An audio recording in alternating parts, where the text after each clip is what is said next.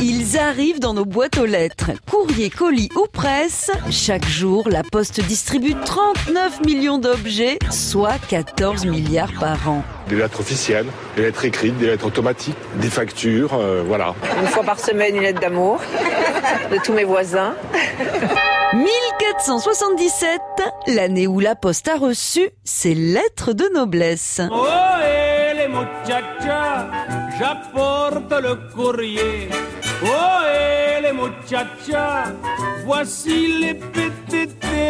À la fin du XVe siècle, Louis XI veut être au courant de tout ce qui se passe aux quatre coins de son royaume et reprend un principe romain, la cursus publicus, un réseau de cavaliers qui transmettent les messages.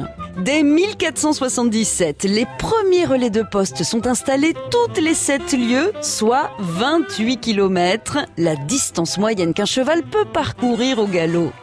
En changeant de monture à chaque relais, les messagers sont donc capables de parcourir près de 90 km par jour, énorme pour l'époque. C'est une révolution. Bougez avec la poste. Tout comme le chat de Charles Perrault, les postillons sont équipés de grosses bottes qui remontent jusqu'aux genoux pour les protéger en cas de chute. On les appelle les bottes de cette lieu.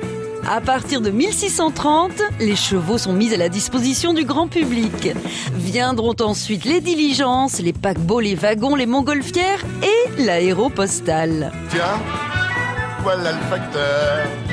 Le facteur, lui, commence sa tournée quotidienne dès 1882. Si tu commets un crime et que tu veux un bon alibi, tu dis j'étais à la poste. T'es libéré tout de suite. Hein. À la police, ils vont même pas vérifier, ils veulent pas faire la queue. À chaque président son timbre. Depuis le 23 juillet, Emmanuel Macron a le sien. La nouvelle Marianne s'affranchit des visages célèbres au profit de celui d'une anonyme. Cheveux bouclés et regard déterminé, elle reste fidèle au poste. On n'arrête pas le progrès. Pourquoi à la poste les guichets sont toujours fermés? À retrouver sur francebleu.fr. On ne sait pas trop, mais on pense que c'est pour vous faire chier.